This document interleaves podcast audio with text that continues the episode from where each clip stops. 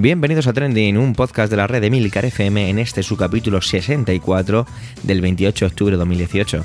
Aquí encontrarás algunas de las noticias más relevantes de la semana, contadas con opinión y análisis, muchas veces sacadas de Twitter, otras puede que no. Yo soy Javier Soler y soy el presentador de este podcast de noticias semanal.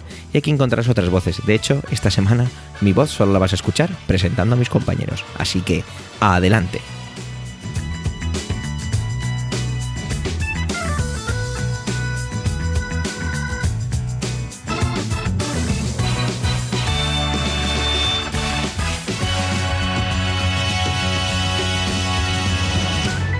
Una hora más habéis dormido hoy, ¿eh? Y también hoy se junta el café con las ganas de la cervecita del aperitivo. Recordad que se ha abierto un nuevo debate sobre todo esto en Europa y se ha llegado a decir que incluso el cambio de hora en verano, en verano de 2019, podría ser el último que tengamos, ¿no? Bueno, sin embargo, Austria, que ostenta la presidencia en la Unión Europea de momento, ha dicho que por qué no dejarlo para 2021. Bueno, mientras se ponen de acuerdo no con todo el horario, vamos a ver, vamos a ir dando paso a José Antonio, que esta semana se nos pone detective, casi Sherlock podríamos llegar a decir, al intentar esclarecer todo lo que tiene que ver con el caso Khashoggi. Lo estoy pronunciando mal, seguro. Es K de kilo A S H O G I. Seguro que habéis escuchado o visto algo acerca del asesinato. Lo voy a dejar ya aquí, así que adelante José Antonio.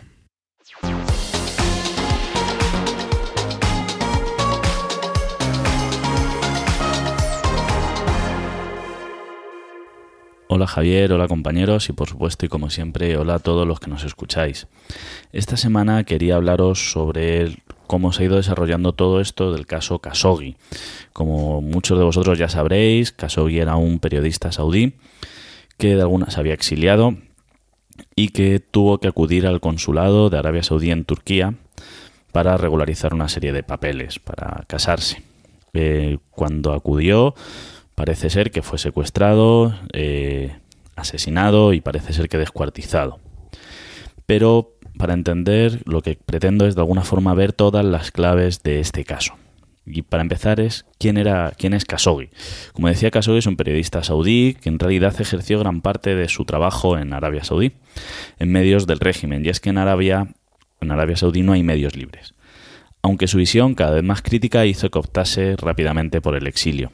Esta visión crítica no hacía que estuviese en contra del régimen, al que veía incapaz de ser derrocado, sino que buscaba más libertades dentro del país, sobre todo la libertad de expresión y la libertad de prensa. Khashoggi pertenecía a una familia cercana a la familia real saudí. Su padre era el médico personal del fundador de Arabia Saudí, el abuelo del que soy el heredero, y que todos indican que es el verdadero culpable de su muerte. De hecho, salió un vídeo en el que su hijo, el hijo de Khashoggi, eh, recibía el pésame por parte del rey Salman y su hijo, con un rictus entre serio y aterrado.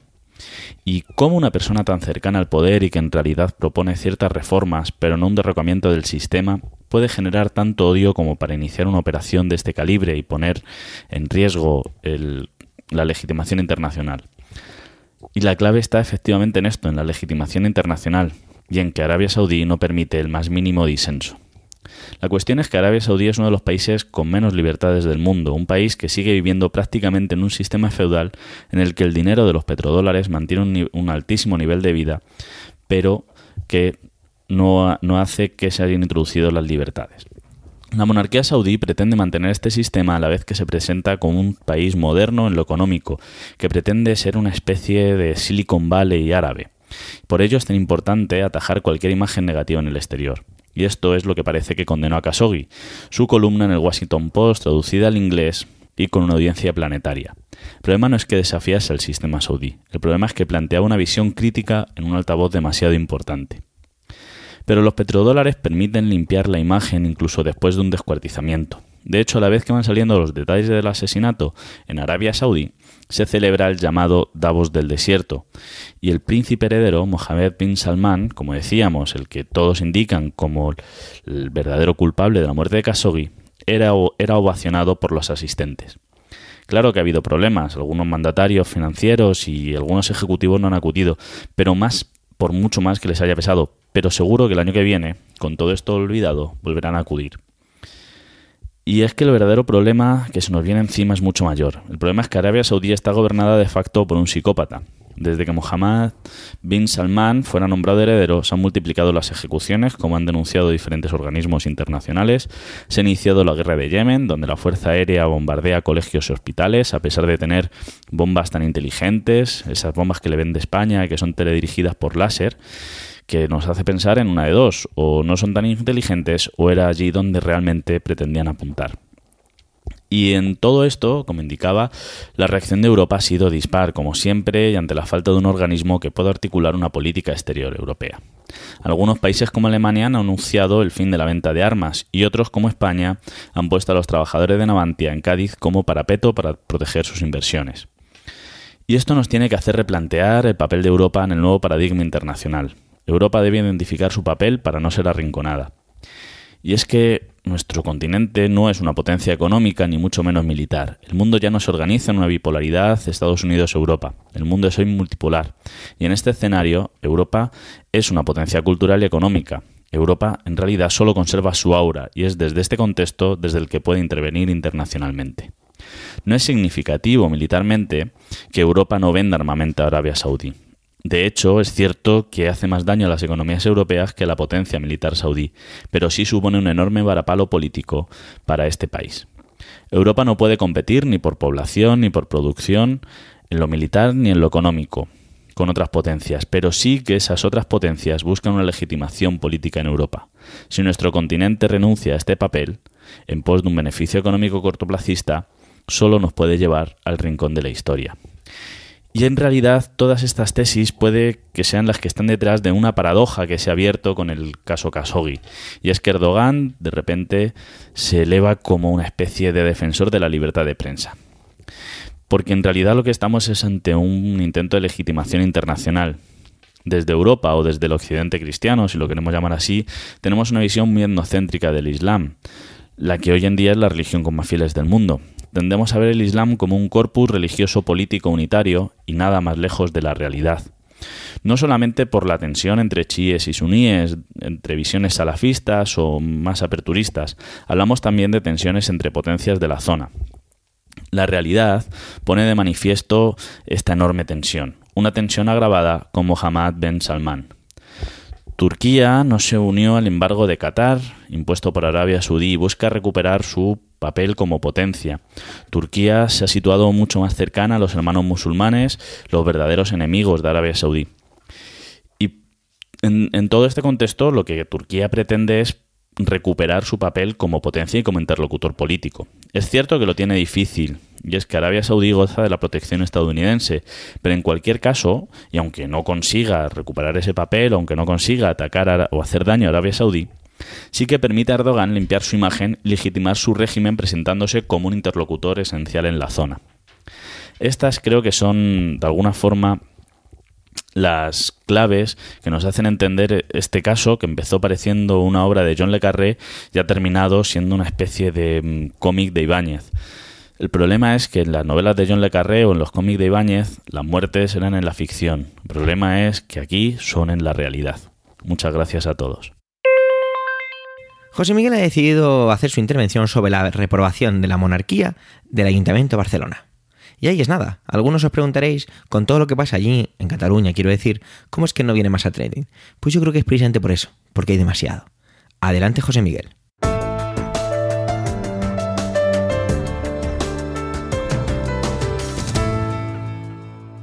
Hola a todos. Para empezar mi intervención de esta semana, me gustaría empezar con una aclaración. Y es que el control que se saltó Albert Rivera, del que estuve hablando la semana pasada, pues según maldito bulo, no fue un control de drogas, sino que fue un control de explosivos. Y como yo a maldita bulo, a maldito bulo le tengo muchísima fe, pues quería dejar claro este punto.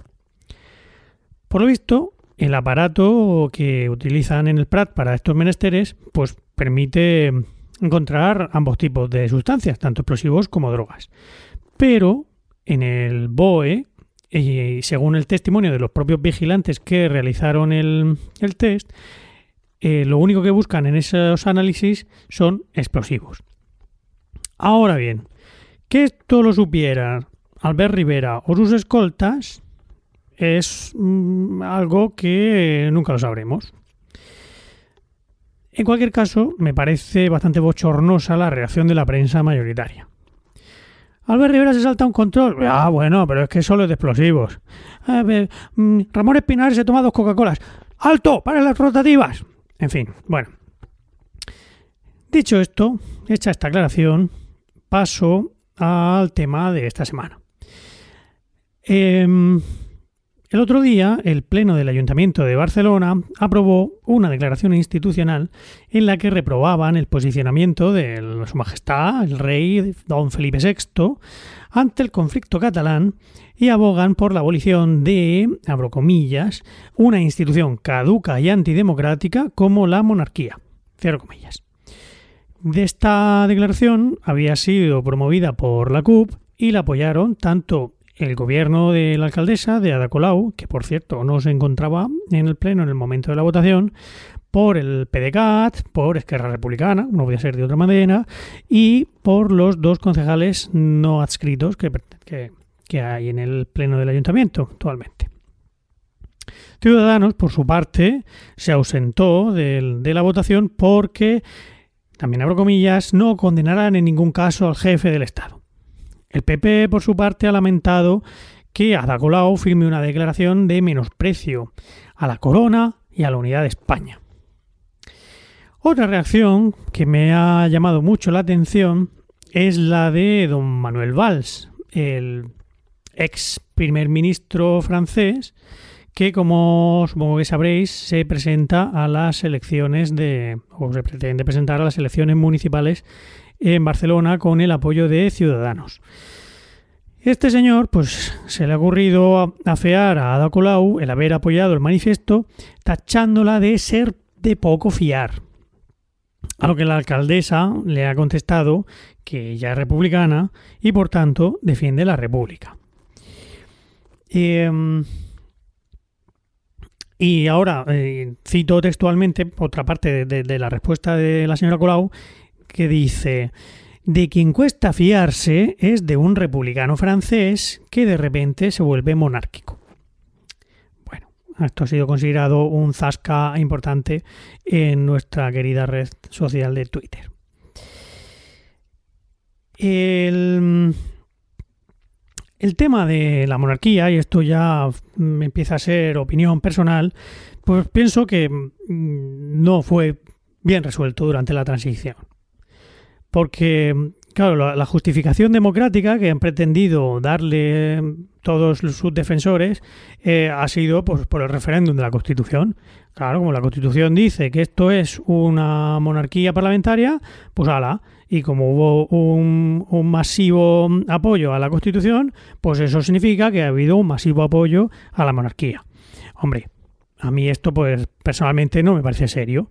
Una cosa es que tú apoyes un texto constitucional en el que se, se reconocen los derechos de expresión, de reunión, de libertad de prensa, de libertad de cátedra, etcétera, etcétera, o, eh, otros muchos derechos. Y, y, oye, como mal menor, digas, pues bueno, venga, me chupo esto de la monarquía, pues porque a cambio voy a tener todos estos derechos. No creo, no me parece justo decir que el ochenta y pico de, apoyo que tuvo el referéndum de la Constitución signifique un ochenta y pico de apoyo a la monarquía. ¿Por qué no se hizo un referéndum en su momento preguntando por explícitamente por qué tipo de régimen se quería? Yo recuerdo, y supongo que muchos la habréis visto también, la famosa entrevista que le hacía Victoria Prego a Adolfo Suárez, en la que Adolfo Suárez reconocía que era imposible hacer un, en esos momentos un referéndum monarquía-república porque lo perdían de cabeza. Y esto me recuerda al, al, a la actitud del CIS, del Centro de Investigaciones Sociológicas, que lleva años, pero años, sin preguntar por la por, el apoyo a la monarquía entre, entre la población.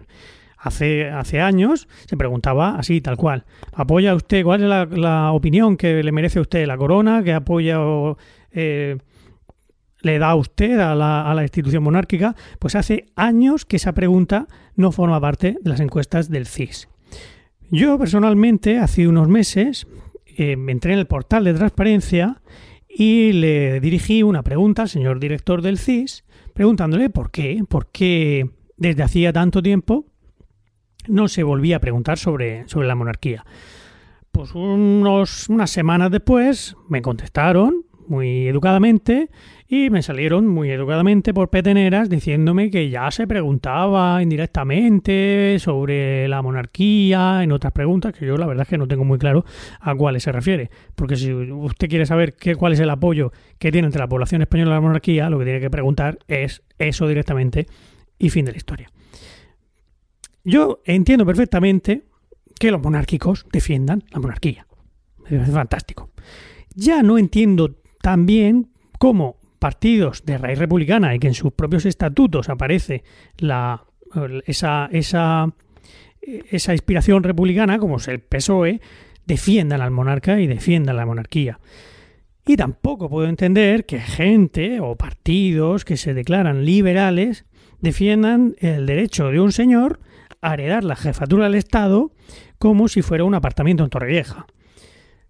Porque entonces, ¿dónde queda la libertad de elegir o ser elegido jefe del Estado? Bueno, y aquí voy a dejar mi intervención de hoy. Os dejo con, con esa pregunta. Muchas gracias a los que habéis llegado hasta aquí y hasta pronto. Antes de dar paso a Antonio, contaros que esta semana estamos de estrenos, múltiples estrenos. Tenemos un nuevo podcast en Emilcar FM. Se trata de Iberoamérica de Cuento, un podcast mensual sobre el mundo de la narración oral, un espacio para disfrutar de la palabra dicha y su diversidad de voces, estilos y propuestas, y de los lugares donde ésta habita por tierras iberoamericanas.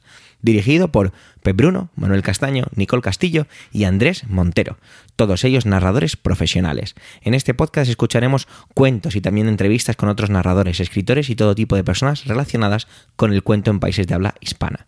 Iberoamérica de Cuento está ya disponible en Apple Podcasts, Spreaker, Evox, Spotify y en cualquier aplicación de podcast.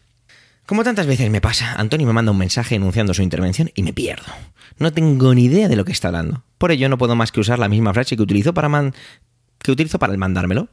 Hablaré de los PGE que la Unión Europea devuelve a Italia y por qué es buena idea esta pérdida de soberanías si nos lo devuelven también a nosotros.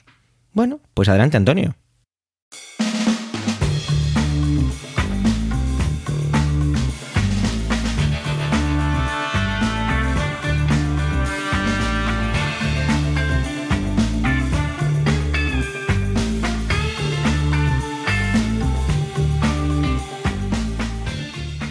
Saludos, soy Antonio Rentero del podcast Preestreno y esta semana en Trending no voy a hablaros ni de cine ni de series de televisión.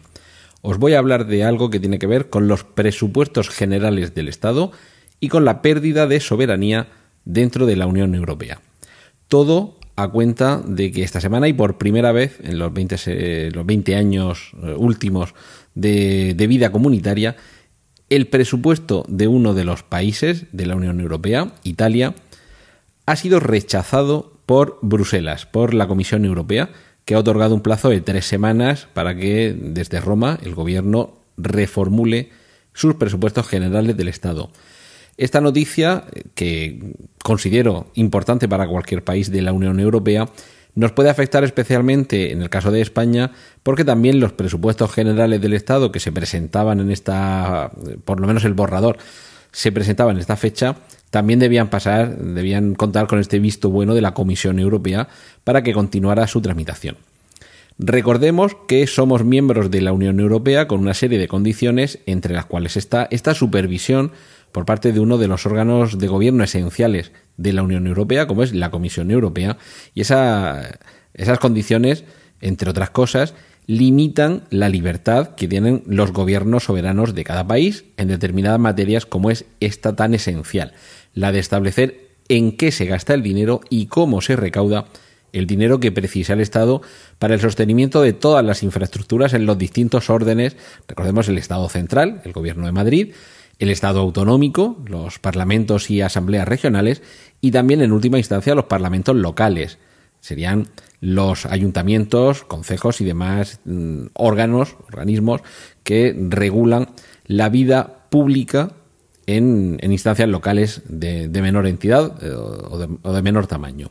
La cuestión es que la herramienta esencial para la vida pública en, en cualquier estado es ese presupuesto. Se supone que es la, soberanía máxima dentro de un gobierno, el poder decidir cómo se emplean estos recursos y tenerlos sometidos a la supervisión de un órgano superior nos puede parecer en, en algunos momentos que constriñe esta libertad, pero es precisamente el pacto que todos hemos suscrito al formar parte de la Unión Europea lo que hace que estemos obligados no solo a esa supervisión, sino además a seguir, a cumplir los criterios que se establezcan desde los órganos correspondientes. En este caso, en el caso de Italia, la Comisión Europea ha valorado que se pasaban dentro de los criterios que debían mm, observar para mantenerse dentro de la senda común de este proyecto llamado Europa.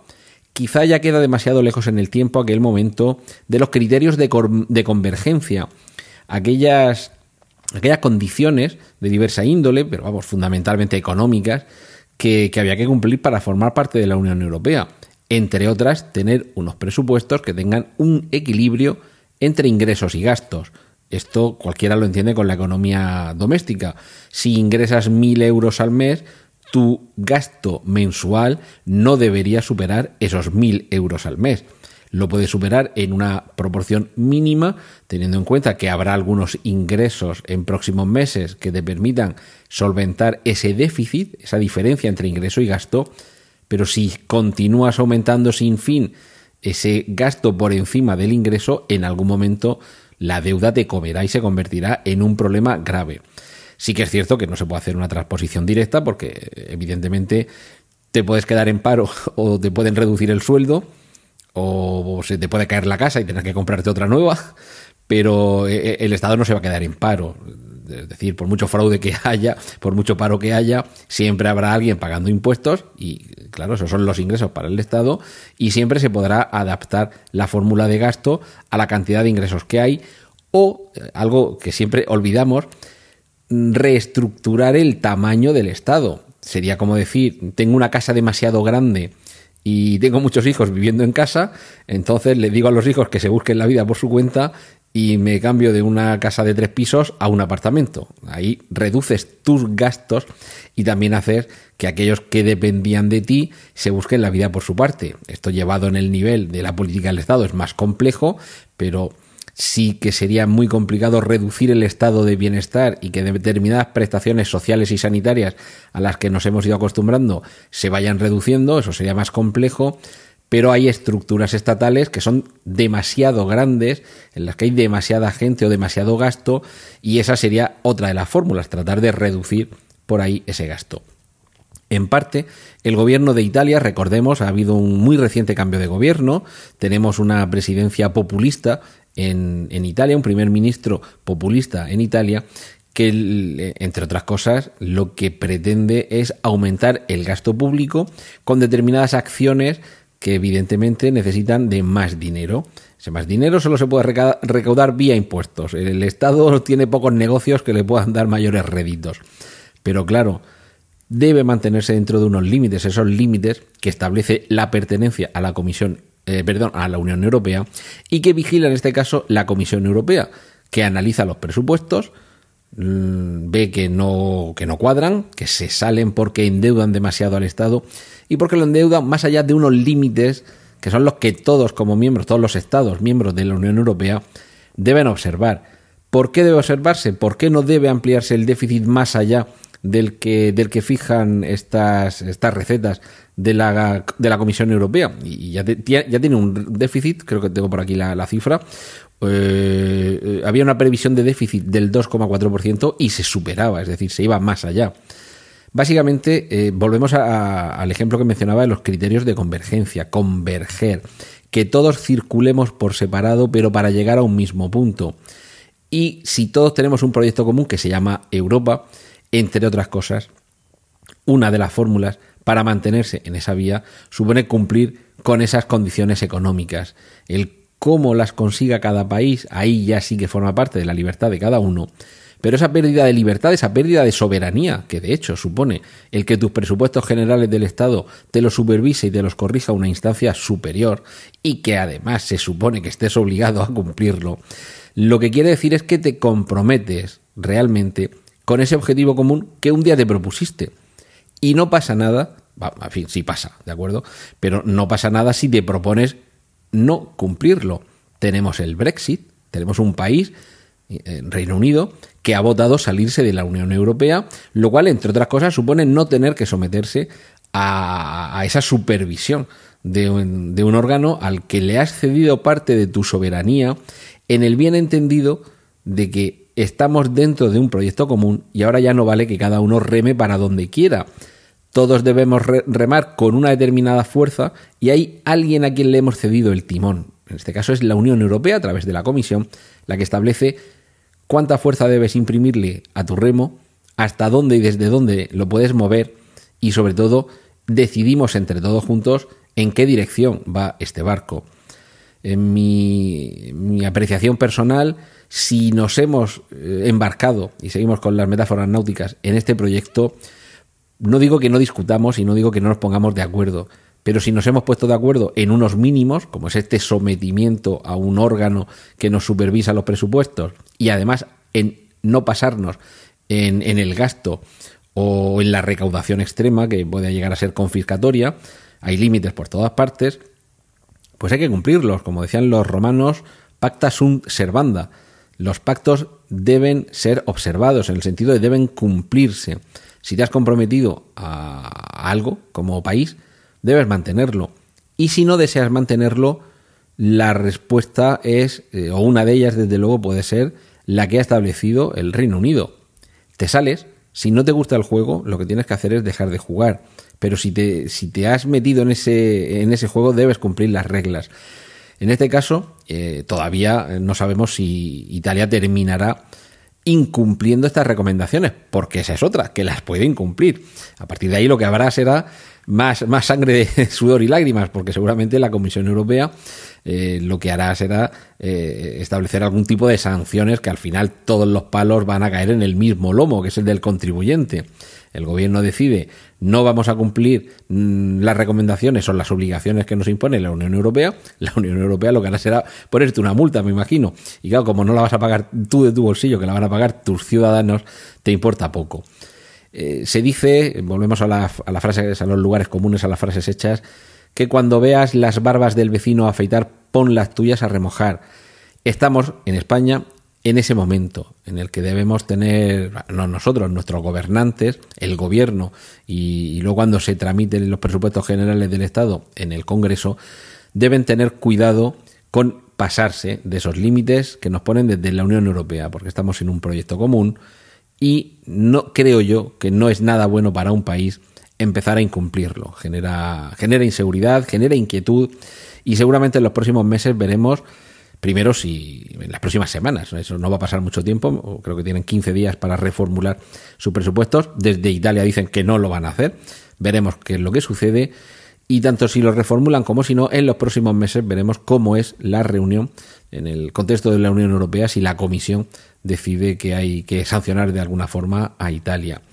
Y seamos conscientes de que eso puede llegar a pasarnos a nosotros y que esa pérdida de soberanía realmente no es tal porque hemos decidido voluntariamente formar parte de la Unión Europea y eso supone someterse a unas reglas que creo que nos benefician más estando dentro y cumpliéndolas que estando fuera e incumpliéndolas. Y eso es algo que también eh, podremos observar con el tiempo en la experiencia de lo que sucede en el Reino Unido tras el Brexit y eh, hemos estado eh, rondando el que sucediera con otro país. Grecia pudo haber sido expulsada de la Unión Europea, entre otras cuestiones también por salirse dentro de ese margen en el que debe funcionar la economía de un país dentro de la zona euro. Nada más por esta semana, espero que os haya interesado esta, esta cuestión, que a lo mejor muchos no, no, habéis estado atentos a ellas en las noticias. Y ahora mm, os, os, dejo que sigáis entreteniéndoos y cultivándoos con el resto de contenidos de mis compañeros aquí en Trending. Un saludo de Antonio Rentero. Manuel esta semana nos dejó su intervención bien preparadita, ya que anda muy ocupado levantando este país, trabajando y cotizando como manda el Estado de Derecho. Además, viene de grabar el primer capítulo de Iberoamérica de Cuento, y ahora le tenemos más estresado si cabe. Nos viene a hablar sobre el Día de las Bibliotecas, más que relacionado con su pasión, profesión y debilidad. Adelante, Manuel.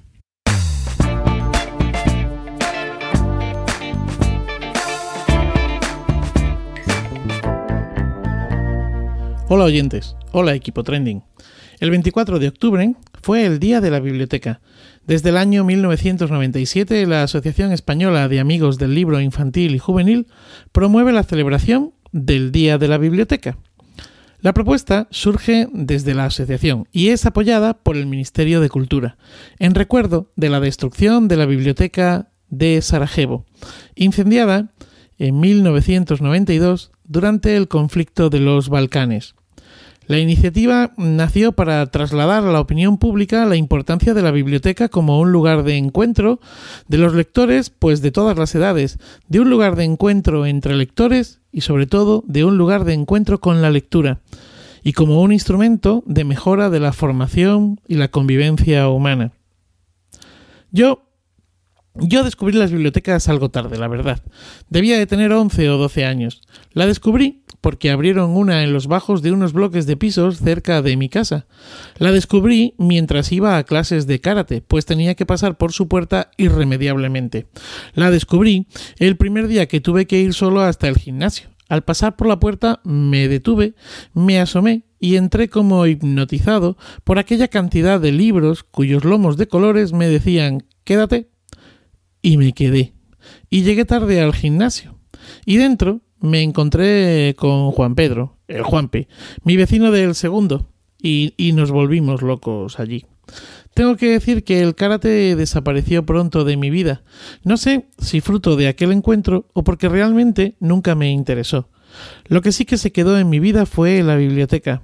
El Juanpe me propuso crear eh, una en su casa y yo acepté. Cada uno aportó lo que tenía. Allí aparecieron pues Moby Dick, Los Cinco, Los Hollister, Tom Sawyer, Mortadelo y Filemón, Rue del Percebe 13, Los Superhumor y los libros de lecturas Senda de Santillana. La aventura no duró mucho apenas un verano. La mamá del Juanpe se cansó de tener siempre a los muchachos del bloque entrando y saliendo de su casa. Bendita paciencia la que tuvo. Y además, pues se nos acabaron las lecturas. Y el resto de usuarios no colaboraban reponiendo títulos, y mucho menos novedades. A partir de aquí, las bibliotecas se convirtieron en compañeras para toda la vida. En ellas estudié desde el bachillerato hasta la universidad. En ellas leí teatro, mucho teatro. En ellas me enamoré fugazmente. Sí, me enamoré. En ellas me di algún que otro beso. En ellas hice amigas y amigos. En ellas tuve acceso a libros, lecturas, información que hacen hoy de mí pues parte de lo que soy. En ellas conté cuentos por primera vez cobrando. En ellas hoy paso gran parte de mi tiempo laboral. Por eso, cuando una, biblioteca uh, se cierra, cuando se recortan sus presupuestos, cuando se reduce su personal nunca suficientemente reconocido, cuando en definitiva se veta el acceso de los ciudadanos a la cultura más democrática, me siento triste. Las bibliotecas nos igualan, porque en ellas tenemos acceso libre a la cultura todos. Las bibliotecas, estoy convencido de que nos hacen mejores personas. Feliz día y feliz vida. Antes de despedirme, tengo que hacer un pequeñito alto y es que en nuestra plataforma de comunicación que tenemos en Emilcar FM, Microsoft Teams, pues saltó una noticia increíble. Y es que hace tan solo unas semanas os hablábamos de que había que dar la enhorabuena a Carmela García por su premio de la Asociación Podcast por el podcast Bacteriófagos. Pues es que hoy, de nuevo, nos tenemos que poner de pie y aplaudimos para dar aún más, si es que eso se puede hacer, la enhorabuena por su premio los Latin Podcast Award en la categoría Latin Podcast Internacional. Espectacular, Carmela. Ahora sí que es verdad que no te puedes librar y venir a Trending y compartir aquí tu éxito con estos pobres mortales. Y con esto me despido, no sin antes pediros perdón porque esta semana no realizo ninguna intervención. De verdad, lo siento. Y es que hemos llegado al final de este sexagésimo cuarto capítulo de Trending. Gracias por el tiempo que habéis dedicado a escucharnos. Tenéis los medios de contacto y toda la información y enlaces de este episodio en emilcar.fm barra trending, donde también podéis encontrar los demás podcasts de la red. Además, en emilcar.fm hemos puesto en la cabecera de la web, bueno, hemos puesto no, lo ha hecho don Emilio, un botoncito para que os podáis registrar y no perderos nada de lo que pasa. Si os gusta Trending, recomendarnos, debatir nuestras intervenciones, completarlas con comentarios y si todo lo anterior Así, y si a todo lo anterior le sumáis una estrellita en iTunes, pues oye, eso la verdad es que sería impresionante. Un saludo y hasta la semana que viene, donde ya será noviembre.